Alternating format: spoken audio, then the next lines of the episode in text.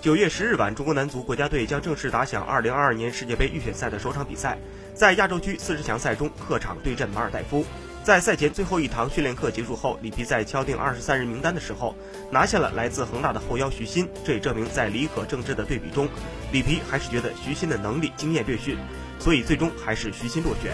在这份二十三人名单中，老队长郑智依旧穿十号球衣，两名规划球员艾克森身穿十一号，李可身穿十三号球衣。